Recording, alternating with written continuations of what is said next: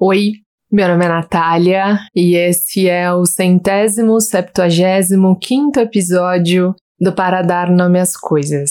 Um podcast que nasceu para ser uma mesa de bar na web daquelas que a gente senta e sente que não estamos sós. Um lugar em que a gente pode ser do nosso próprio tamanho sem precisar esticar e nem se espremer. Como é que você tá? Como é que estão as coisas para você? Como é que tá o seu mundo dentro desse mundo? Como é que você tá?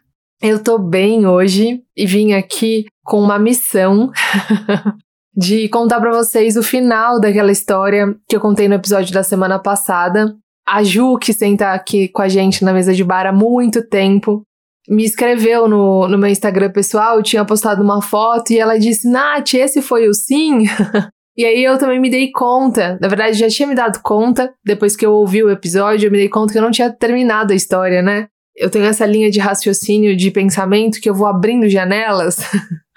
a Amanda me zoou falando isso, que ela falou que ele abre muitas janelas, muitas abas, e é real, assim. E às vezes eu vou esquecendo de, de fechá-las. Mas voltando aqui para dizer que eu disse sim para aquele convite. Deu tudo muito certo, gente. Foi muito bonito de ver. Para quem tá chegando agora, eu contei no episódio da semana passada que eu recebi um convite para dar uma palestra numa empresa muito grande e quando eu recebi o convite, eu uma metade de mim, assim, uma parte de mim queria muito dizer sim, mas uma outra parte de mim tava com muito medo de dizer sim. E meu medo principalmente era o medo de parecer vulnerável, porque era uma coisa que me tava me dando medo, assim, era uma empresa muito grande, era muita gente, e eu tava com muito medo dessa sensação de estar tá vulnerável na frente de tanta gente, assim. Tava com medo daqueles primeiros minutos que a gente fica muito nervoso, tava com medo de me dar branco, tava com medo, enfim, dessa vulnerabilidade. E aí o que me ajudou muito, e eu conto mais detalhadamente no último episódio, e que me ajudou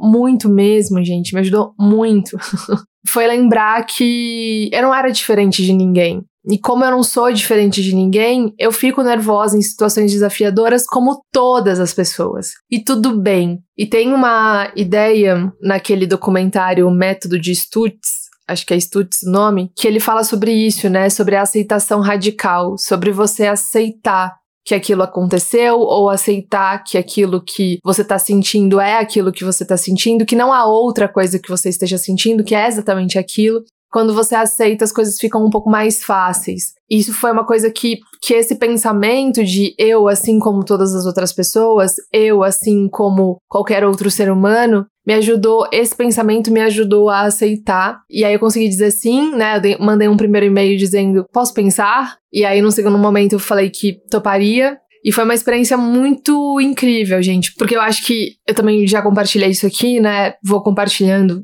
aqui na nossa de mesa de bar as coisas que eu vou me dando conta, né? Muito nessa tentativa, nessa intenção de que de repente alguém levante a mão e fala: "Cara, eu também tenho esse mesmo medo. Cara, eu também tô lutando contra isso", né? Muito no sentido mesmo de fazer companhia nessa caminhada. Mas foi muito bom ter dito sim a essa experiência apesar do medo, apesar do nervosismo, porque eu experimentei de novo uma coisa que eu já disse aqui, que é a ideia de que a gente só ganha confiança quando a gente coloca o barco no mar, né? Eu falei isso no episódio Depois do naufrágio ainda tem mar. Me perguntaram uma vez sobre, ah, como é que a gente faz para ter mais confiança? E eu falei, talvez eu não seja a melhor pessoa para te falar isso, porque eu também tenho várias inseguranças e eu também tenho vários medos mas teve uma coisa que eu entendi, é que a confiança ela vem quando a gente coloca o barco no mar. E aí vem uma onda muito grande e aí a gente naufraga, né? E o naufrágio muitas vezes é, cara, tropecei, nossa, eu fiquei muito nervosa me deu branco, nossa, o equipamento falhou e eu soltei um palavrão, sei lá. Fiz uma coisa que não era exatamente o que eu tinha planejado, mas aí a gente acorda no dia seguinte e vê que a gente não morreu, sabe? E aí passam três semanas e aquela sensação de vergonha de culpa de constrangimento já é menor do que já foi um dia. E aí tem uma hora que você fala, cara, nem me lembro mais disso. Ou tem uma hora que você lembra e fala, cara, era o melhor que eu pude fazer. E tem uma frase que eu já repeti também num episódio aqui que eu gosto muito de me lembrar, pelo menos eu fui.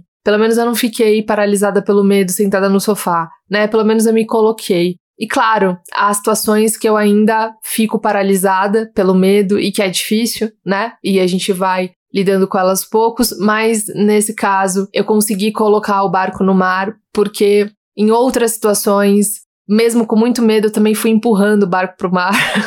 e me afoguei e naufraguei, mas aí eu lembrei que no dia seguinte eu não tinha morrido, sabe? Como não era uma coisa de matar, eu podia transformar, assim. Então, contando o final dessa história, que a Ju, que senta aqui na nossa mesa de bar há bastante tempo com a gente, me perguntou: e aí, Nath, você topou? Então, sim, eu topei. E foi muito incrível porque foi realmente um, um me lembrar de novo. E aí eu acho que tem uma coisa que é muito legal disso, que eu acho que é muito específica do processo de autoconhecimento, eu acho muito encantador e bonito por isso, que é esse processo da gente ir criando novas referências, né? Porque quando você coloca o barco no mar e aí acontece tudo errado, dá tudo errado e você naufraga, mas aí você percebe que você dá conta de, de lidar com aquele naufrágio, isso vira uma referência também. De você dizer, pô, eu vou lá, eu vou dizer esse sim, que eu tô com muito medo de dizer sim, eu vou me colocar à prova, eu vou me colocar nessa situação que para mim é desafiadora, mas se der tudo errado, eu sei que eu posso lidar com isso. E uma coisa que eu gosto de lembrar também quando eu falo disso, gente, que eu acho que não vale, pelo menos para mim não faz sentido, essa ideia da performance pela performance, sabe? Também já falei isso aqui também num outro episódio, que eu acho que a gente precisa diferenciar limite de limitação. Eu acho que nem todo limite é uma limitação e, portanto, a gente não precisa é, sair dizendo sim para tudo e, e para qualquer coisa só para dar um check na lista de performance, sabe? Eu acho que diante de todo e qualquer desafio,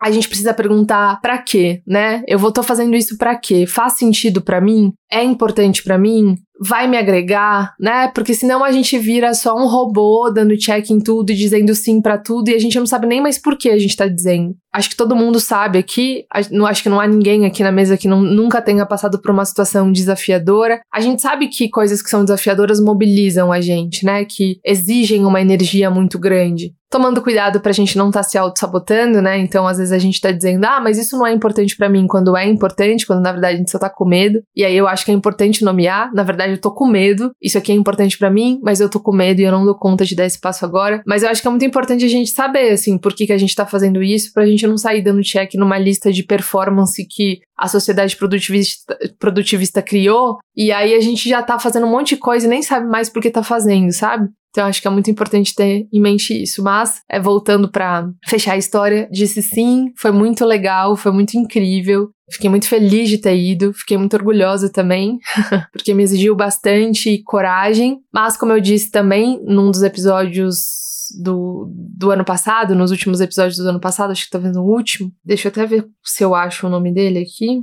Eu acho que foi no episódio quando acaba a coragem, ou mudanças, paciência e intenção, não lembro mais. Acho que foi no quando acabar a coragem mesmo, porque foi no final do ano passado. Como eu disse no final do ano passado, meu lema desse ano é ser corajosa e verdadeira, né? Então essa é a minha preocupação.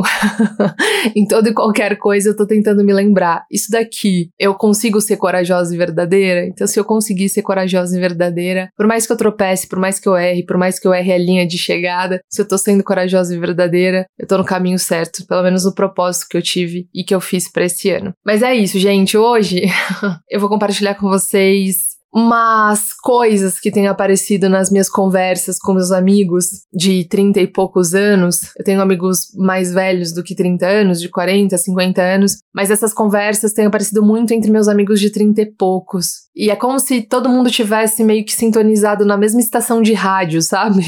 Ouvindo as mesmas vozes da própria cabeça e chegando basicamente as mesmas conclusões. Hoje, enquanto eu tava limpando a casa, lavando a louça, enfim, colocando Cândida pra limpar o chão do banheiro, tava percebendo essa conexão. Encontrei alguns amigos essa, essas últimas semanas e tava percebendo como os assuntos se conectaram e de como as percepções que a gente tá chegando são muito parecidas. E eu falei, nossa, eu queria muito compartilhar isso com o pessoal na nossa mesa de bar para que a gente possa aumentar essa conversa. Então, desde já te convido, assim, para escutar esse episódio. E caso você caso as suas conversas com seus amigos tenham estejam aparecendo assim nos mesmos assuntos, eu te convido também a compartilhar isso com a gente, assim, quais são essas conversas que têm aparecido aí para você. Mas é isso, boa audição.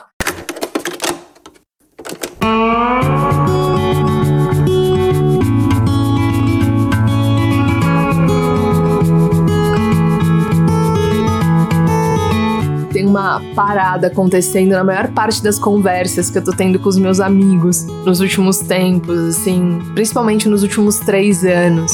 E pensando sobre essas coisas, né? Pensando sobre essas ideias que têm, têm aparecido, eu cheguei a três pontos principais. E três pontos que talvez eu chamaria de, de um encontro com a realidade, sabe? E foi muito gostoso de perceber isso, assim. Eu acho que tem momentos no nosso processo de, de autoconhecimento, de crescimento e de amadurecimento que a gente se dá conta de algumas coisas, né? E eu acho que essas conversas com os meus amigos é, me trouxe muito isso, assim, essa ideia de encontro com a realidade. E aí eu separei esses pontos em três pontos que eu vou dividir aqui com vocês e eu espero muito que faça sentido aí para vocês também. É, a primeira coisa que tem aparecido muito nas minhas conversas com os meus amigos é de que não existe bala de prata ou traduzindo, não existem, né, soluções que vão resolver a nossa vida inteira. Bala de prata, não sei se você já ouviu essa expressão, mas bala de prata é é aquela ideia de que tem um tipo de munição capaz de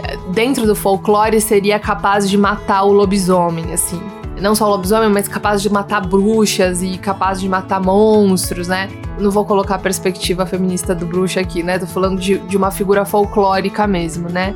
Mas que, de que existiria uma munição capaz de matar aqueles monstros, sabe? E aqui eu acho bem, bem interessante essa perspectiva do monstro, porque seria capaz de matar os nossos monstros, capaz de matar aquilo que nos incomoda, capaz de eliminar com os nossos incômodos, né? E a real, eu tenho conversado muito com os meus amigos sobre isso e a gente tem concluído coisas muito parecidas que na real essas soluções, né, que são mágicas, que são bala de prata, que você dá um tiro e ela resolve, elas na verdade não existem, né? Elas na verdade, verdade, na verdade, na verdade, as soluções que a gente encontra são soluções que vão dar conta da realidade de agora, mas que talvez amanhã a coisa vai ser outra e se vai ser outra, a gente vai precisar encontrar uma outra forma de lidar com aquilo, porque provavelmente as coisas serão outras, porque nós seremos outras pessoas. Então, como é que vai existir uma bala de prata que vai solucionar os nossos problemas em todas as fases da vida, sendo que cada fase é uma fase, né?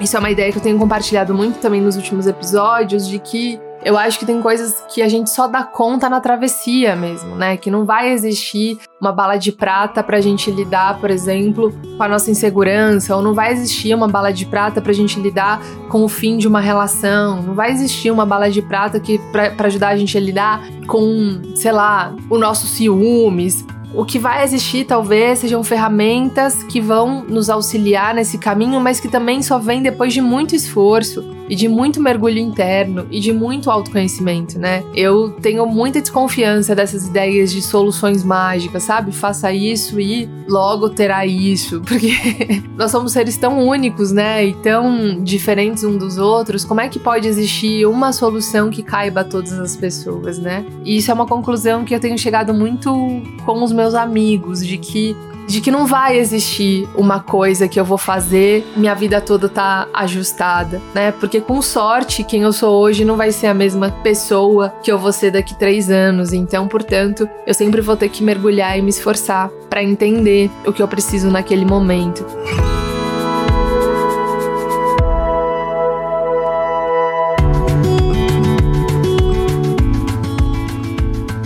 Esses dias conversando com uma amiga sobre uma decisão importante que eu pretendo tomar daqui um ano, dois anos. Eu tava falando pra ela, né? Ela falou: Ah, e aí, como é que você tá com essa decisão? E eu disse: Cara, eu tô me comprometendo a tomar essa decisão quando eu estiver segura. Então eu quero tomar essa decisão quando eu estiver completamente segura disso que eu tô decidindo. Mas ainda assim, eu quero tomar essa decisão segura de que eu tô tomando a decisão certa pra Natália de hoje. Porque o que eu quero, na verdade, não é que a Natália daqui cinco anos olhe para trás e diga: ah, realmente foi uma boa decisão. Ah, não, realmente você acertou. O que eu quero é que a Natália daqui cinco anos a Natália, cinco anos mais velha do que eu sou hoje, olhe para trás e diga: aquele momento em que você tomou a decisão, você achou realmente que era uma decisão certa. Porque se a Natália daqui cinco anos vai achar essa decisão que eu tô pra tomar boa ou ruim, eu não tenho como saber. Porque eu não sei como que os encontros que eu vou ter, as decisões que eu tomar, as escolhas profissionais que eu fizer.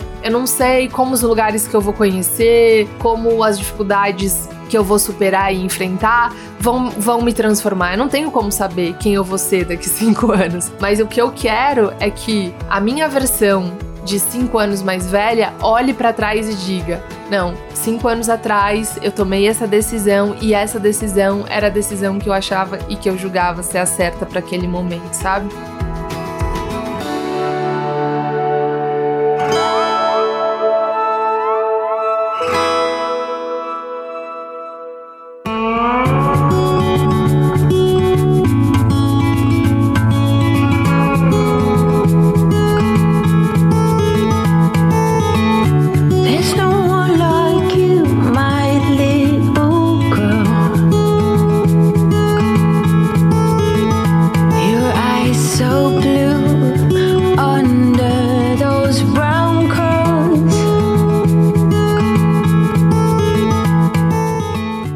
Esperando a bala de prata, a solução que vai ser a solução perfeita, a decisão que vai ser a decisão ideal de hoje até o fim da minha vida, é esperar um momento que não vai existir, né? É ficar preso numa fantasia de que a gente é uma linha reta e é linear e que todas as fases vão estar extremamente costuradas. Não tem como. O que a gente pode fazer é decidir agora com as nossas certezas e ferramentas e sentimentos de agora e guardar no corpo a lembrança para que o nosso eu do futuro acesse e diga: não, naquele momento era aquilo que fazia sentido para mim, naquele momento era aquilo. Se a gente vai é, mudar de país hoje e o nosso eu daqui cinco anos vai se arrepender disso, isso é um problema do nosso eu daqui de cinco anos, porque a gente só pode lidar e dar conta da realidade de agora né? É o que a gente tem hoje. Não tem como. Quer dizer, ter, ter, como tem, né? Claro que tem. Não sei se é muito produtivo ficar esperando por essa bala de prata que vai decidir a nossa vida daqui até o fim. Até porque, mesmo que a gente se mude muito pouco, se transforme muito pouco, a gente ainda vai se transformar, né? Então, não tem como tomar essa decisão que vai valer para a vida inteira. O que dá, e o que eu gosto muito também dessa, dessa ideia, que também é uma história que eu já contei aqui, é a história da, da decisão de seis em seis meses, né? Não é da decisão, é da reavaliação de seis em seis meses. Que é uma história que eu já contei aqui no, no Para Dar Nome Coisas, que um dia eu fui fazer um retiro, e aí uma das pessoas lá que conduziu o retiro, uma das professoras, ela falou isso, assim, que ela era casada não sei há quantos anos, e ela falava de seis em seis meses, eu tenho um acordo com o meu meu marido e de seis em seis meses a gente se pergunta: a gente quer ainda estar tá nessa relação? Essa relação ainda tá boa pra gente? Essa configuração de relação ainda é suficiente pra gente? E ela disse que ela aplica isso a tudo na vida dela. Então ela é uma pessoa com várias mudanças profissionais e pessoais por conta disso, porque de seis em seis meses ela revisita as decisões dela e se pergunta: é sobre isso? Tá fazendo sentido para mim ainda? É assim que eu quero viver? E eu achei esse modelo de vida muito legal, assim, né? Porque eu acho que também dá um pouco de, de serenidade para que a gente possa tomar as nossas decisões sabendo que elas podem mudar daqui um ano, daqui cinco ou daqui seis meses.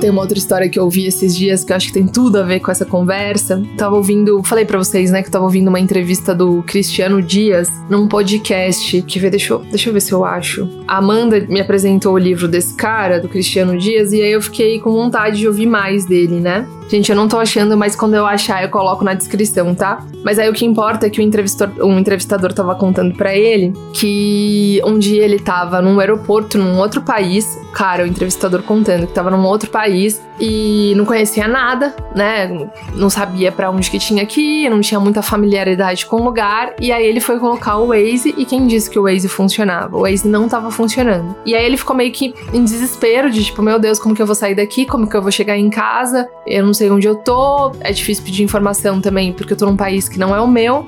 E aí dá uma tela azul na cabeça dele, né? Até que ele se dá conta de uma coisa. Ele falou: Cara, eu vou fazer o seguinte então, eu vou colocar o vou colocar o carro na rua, né? Eu vou pra rua, vou começar a dirigir pra uma, pra uma direção que eu acho que possa ser a direção que eu tenho que pegar, e uma hora esse Waze vai funcionar. E aí ele faz exatamente isso. Ele coloca o carro na rua, vai dirigindo assim para um lugar que ele acha que é, e aí no meio do caminho o GPS funciona. E isso é muito uma metáfora assim, né, de que a gente muitas vezes não sabe exatamente para onde a gente tá indo. Mas quando a gente se movimenta para a direção que a gente acha que é a direção ideal, para a direção que a gente acha que é a melhor direção, no caminho outras coisas aparecem. No caminho a gente começa a perceber uma vez que a gente tá andando ali, a gente também começa a se dar conta se aquele caminho tá sendo bom pra gente, se é aquele caminho que tá fazendo sentido pra gente, se vale a pena insistir um pouco mais nesse caminho, como que a gente tá se sentindo naquele caminho.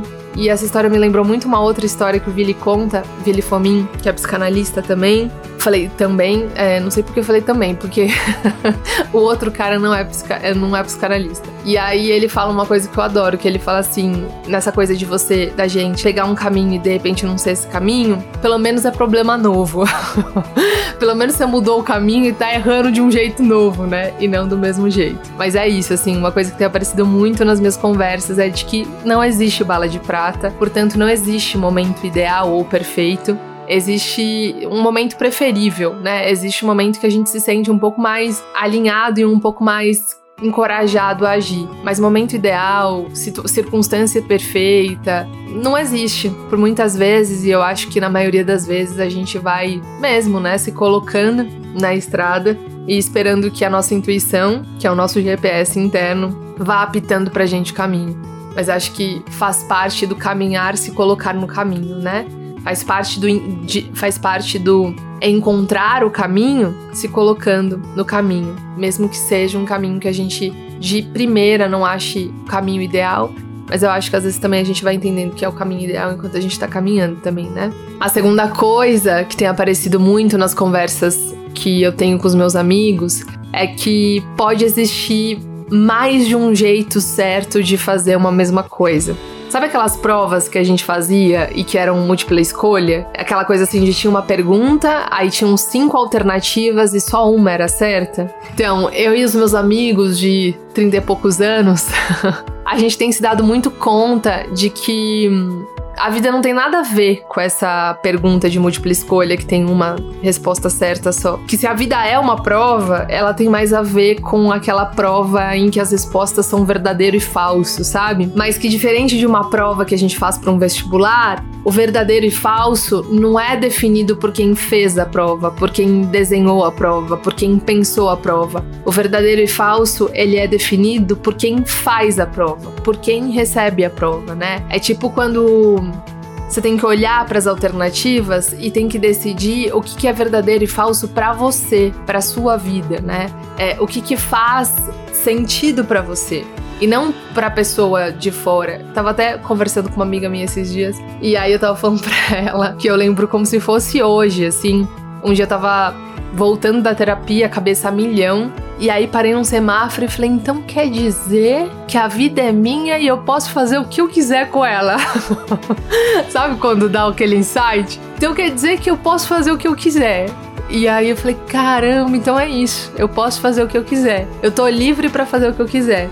Mas eu também, é aquela frase clichê, mas que faz muito sentido, mas eu também sou escravo das consequências, né? Eu posso fazer o que eu quiser. Se eu quiser, sei lá, largar tudo e ir pra, in, pra Indonésia, pra Índia agora, eu posso. Vou ter que lidar com essa decisão, mas eu posso. Se eu quiser pintar meu cabelo de roxo, fazer uma tatuagem no rosto, vender todas as minhas roupas, virar nômade, eu posso. Vou ter que lidar com as consequências? Vou ter que lidar, mas eu posso. E eu acho que isso é muito um encontro com a realidade também, né? Essa compreensão de que a vida é sua, a vida é essa prova que tá na sua mão, que você que vai ter que definir o que é verdadeiro e falso para você, e que isso não é dar conta de ninguém.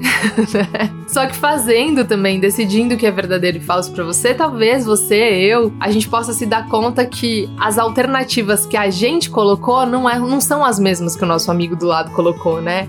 Que nesse tipo de prova não tem como colar, porque a resposta é muito individual. A resposta é aquela que vai fazer sentido para você e é você que vai ter que dar conta dessa dessa nota de satisfação depois. É, é para você, é você mesmo que vai ter que dar essa nota de, de 0 a 10, se essas respostas que você tá dando pra vida, se essas respostas que eu tô dando pra vida estão satisfazendo a gente ou não. É isso. A gente pode seguir as respostas que os outros estão dando nas suas próprias provas, mas a gente vai ter que lidar com a consequência disso também, né? E acho que para além disso, tem essa coisa de que quando a gente tem uma pergunta da vida, né? Quando a vida nos faz uma pergunta e não existe resposta universal, quando é a gente que tem que responder essa pergunta, eu acho que uma outra coisa que, que esse tipo de circunstância nos convida a pensar é que as coisas não são e, né? E isso também eu já falei num dos outros episódios, assim.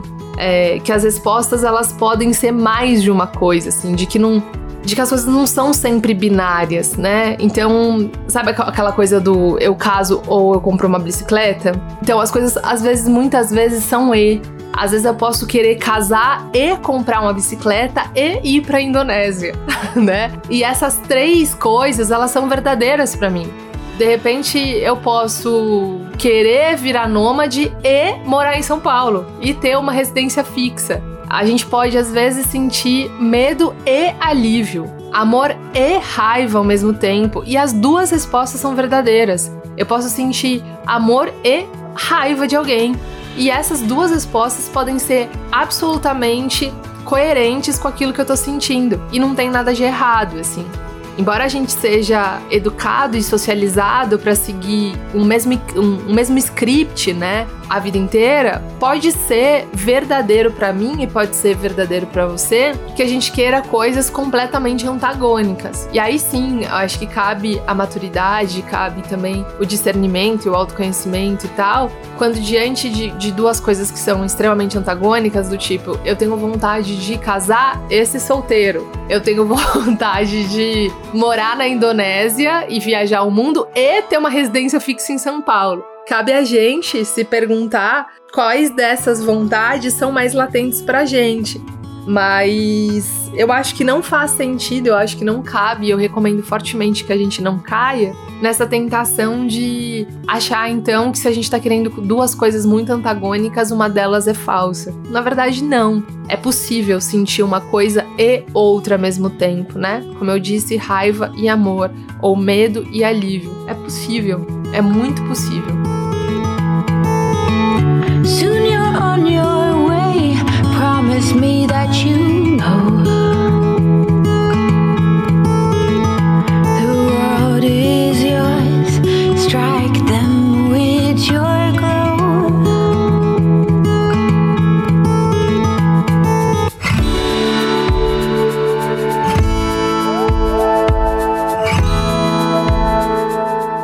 terceira e última coisa que tem aparecido muito nas minhas conversas com os meus amigos é que, como a gente vai mudar muitas vezes ao longo da vida, é melhor fazer as pazes com isso e se abrir para a possibilidade, para a ideia de que isso não precisa ser ruim sempre. Essa foi uma conversa que eu tive recentemente com uma amiga minha e ela me disse que ela primeira vez, né, que pela primeira vez ela tá com 31, 32, ela tava conseguindo olhar para as transformações que ela tava vivendo sem esse peso, sabe? Sem esse apego na antiga identidade dela e sem esse peso. E ela tava me contando que por muitos anos ela viveu dividida, assim, porque ela estava sempre agindo de acordo com o que ela estava pensando ser o melhor para ela, e portanto ela estava sempre mudando.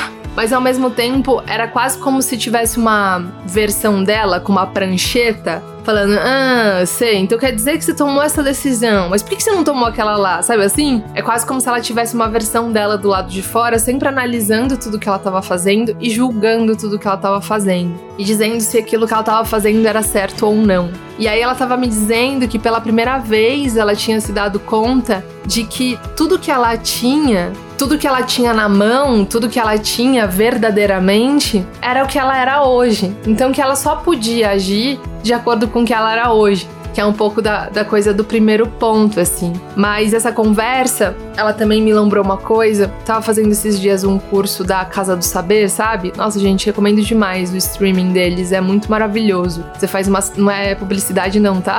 Eu realmente sou fã.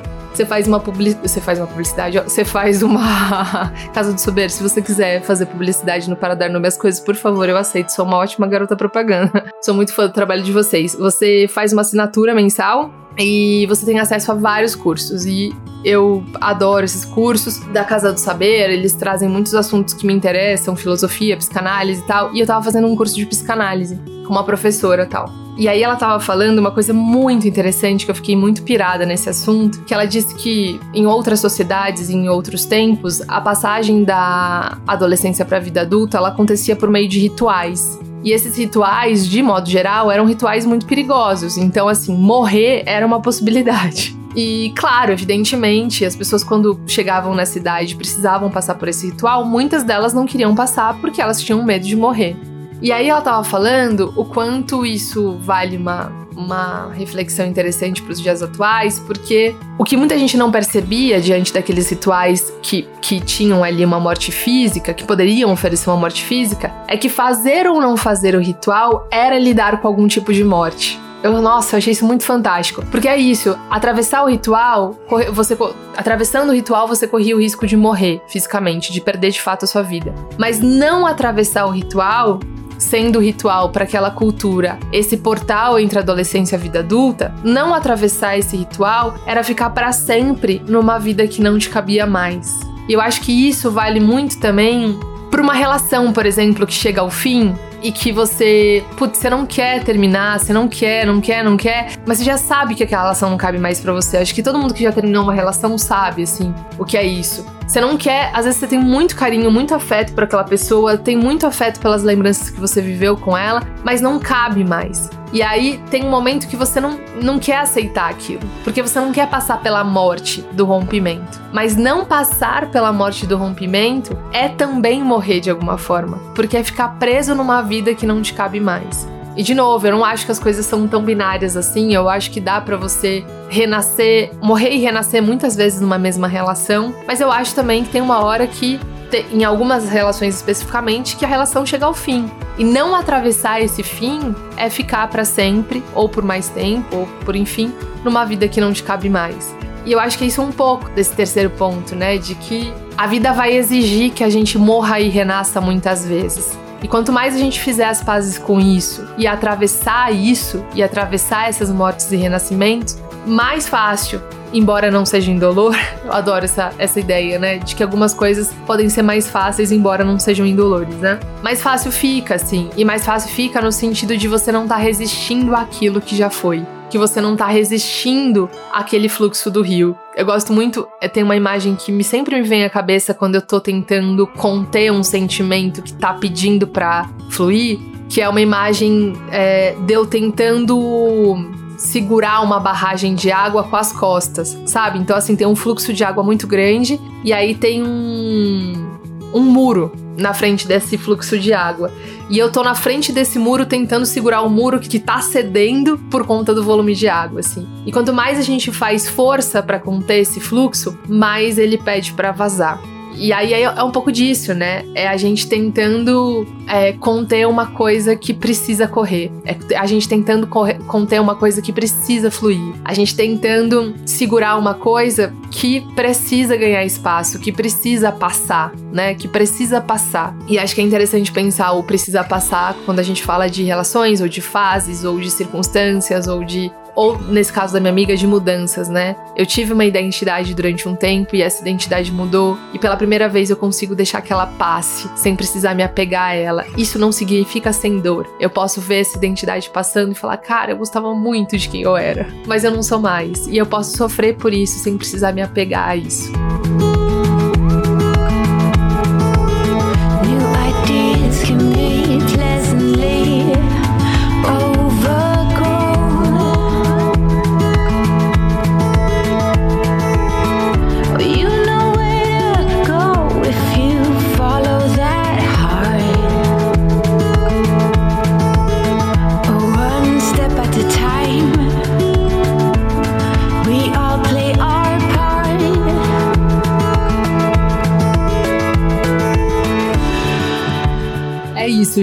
Gente.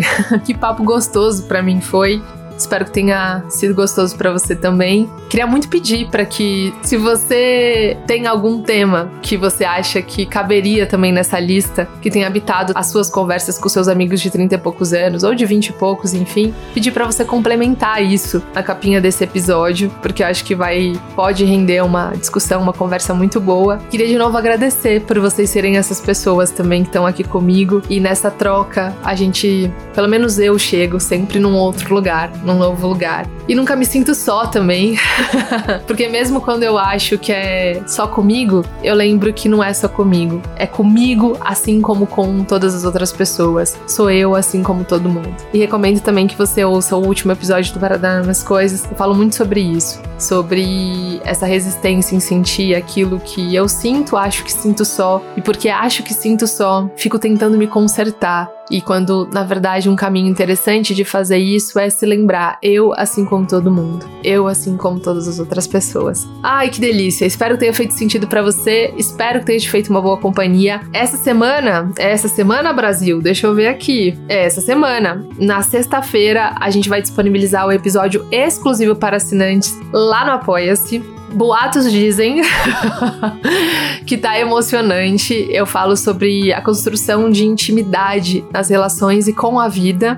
E eu acho que ficou um episódio muito bonito. Então, se você quiser escutar, dá tempo de assinar a nossa campanha lá no Apoia-se. Lembrando que tem duas recompensas, uma delas é uma cartinha que segue por e-mail, a outra é o episódio exclusivo. Assinando, você consegue ouvir o episódio desse mês e de todos os meses anteriores. E é isso, gente. Muito obrigada, inclusive, a todo mundo que chega junto com a gente na nossa campanha de financiamento coletivo. Vocês são incríveis. Muito, muito, muito, muito obrigada. Para você também que compartilha, que faz o Para Dar Nome às Coisas chegar entre os podcasts mais ouvidos do Brasil. Muito obrigada, gente. É muito bonito fazer essa história junto com vocês. Ah, queria mandar um beijo também para uma ouvinte que me marcou num post. É, ela conheceu uma moça chamada Milka, acho que foi no trem ou no metrô, e elas tiveram um encontro super bonito. Era é, essa senhorinha chamada Milka. Um momento que ela contou lá da história que a senhorinha colocou as mãos no peito dela, assim, tipo, abaixo do pescoço, e disse para ela: Espero que corra tudo bem na sua vida. e que ela disse que eram mais do que palavras, eram desejos. E eu eu sou apaixonada por encontros do cotidiano, né, gente? Eu acho que é um desperdício uma vida que segue sem ver sem se encontrar. Então eu achei essa história muito bonita. Queria mandar um beijo para essa ouvinte que me tirou três sorrisos e dois olhos marejados. E é isso, gente. Seguimos nos encontrando, nos abrindo e nos permitindo viver, buscando alguma segurança, mas se permitindo também rever as nossas certezas. É isso. Um beijo, até a semana que vem e a gente se vê. Tchau, tchau.